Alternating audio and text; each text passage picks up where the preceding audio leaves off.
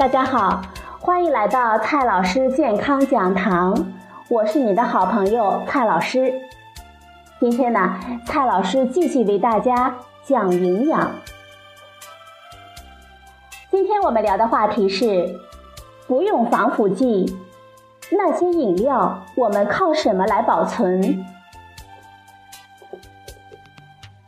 随着生活水平的提高。我们对饮料的需求越来越大，期望呢也越来越高，尤其是开瓶即喝的饮料得到了越来越多人的青睐，市场量呢稳步增加。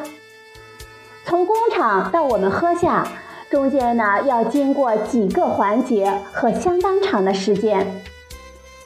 大家肯定会有疑问了，这些饮料是如何在保存中防腐的呢？当然，在各类食物中，防腐剂都是简单粗暴而高效的防腐手段。国家食药主管部门批准了多种的化学防腐剂，可以用于不同的饮料之中，比如苯甲酸及苯甲酸钠、对羟基苯甲酸酯类基其钠盐、维果灵、钠他霉素、山梨酸基其钾盐。脱氢乙酸基其钠盐、乙二胺四乙酸二钠等等，这些防腐剂都经过了充分的安全评估，按照规范使用，不会增加健康的风险，又可以达到足够的防腐效果。不过，许多消费者比较反感防腐剂，都希望无防腐剂的饮料。在技术上，这完全可以实现了。当前的食品行业中，就有许多的饮料是不添加防腐剂的。食物的腐坏变质是细菌生长的结果，细菌的生长需要有几个基本的条件：菌种、温度、pH 值，还有水的含量。理论上说，控制器中的任何一个因素都可以起到防腐的作用。但是在现实中，单一的因素很难完全控制细菌。工业上也就结合两个甚至三个因素的控制来实现防腐。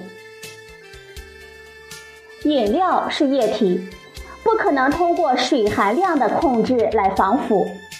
可以操作的因素就只有菌种、温度和 pH 值。饮料行业中不添加防腐剂的工艺呢，有以下几种，蔡老师呢一一的讲给大家听。常见而相对简单的工艺就是酸性饮料热灌装。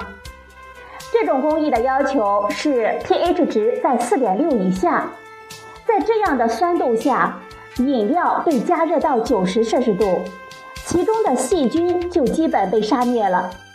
细菌芽孢也不可能留下，然后饮料被趁热灌装到玻璃瓶或者是塑料瓶中，立刻封盖，然后倒转瓶子，让饮料与瓶子充分接触至少六秒钟。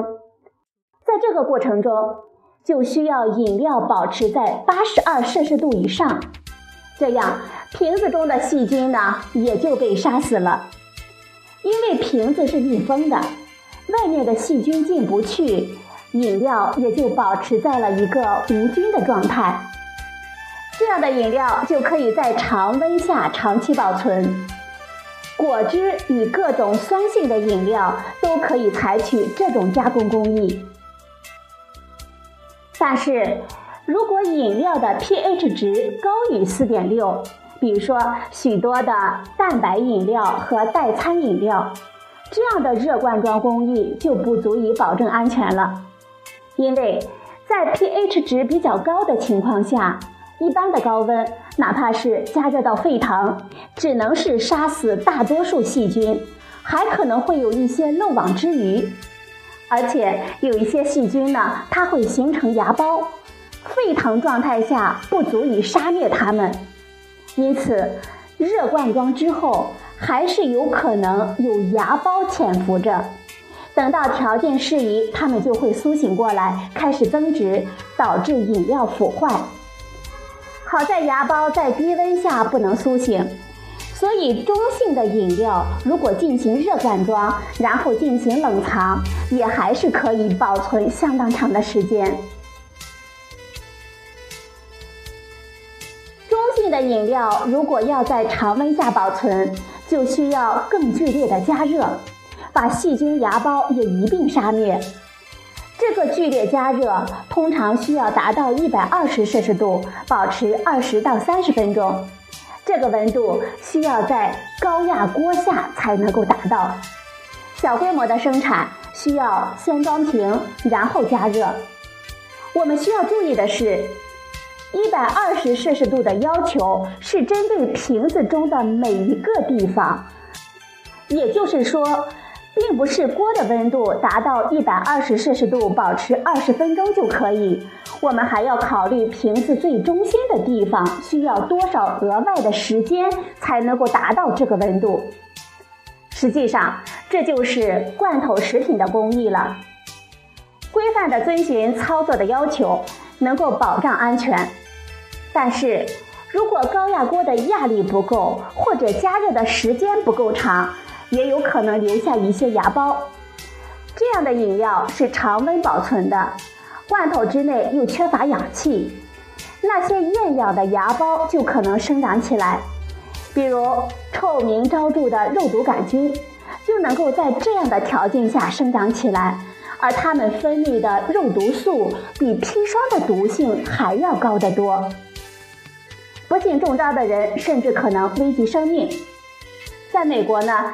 家庭自制罐装食品非常的流行，但是也出现了很多的肉毒素中毒的事件。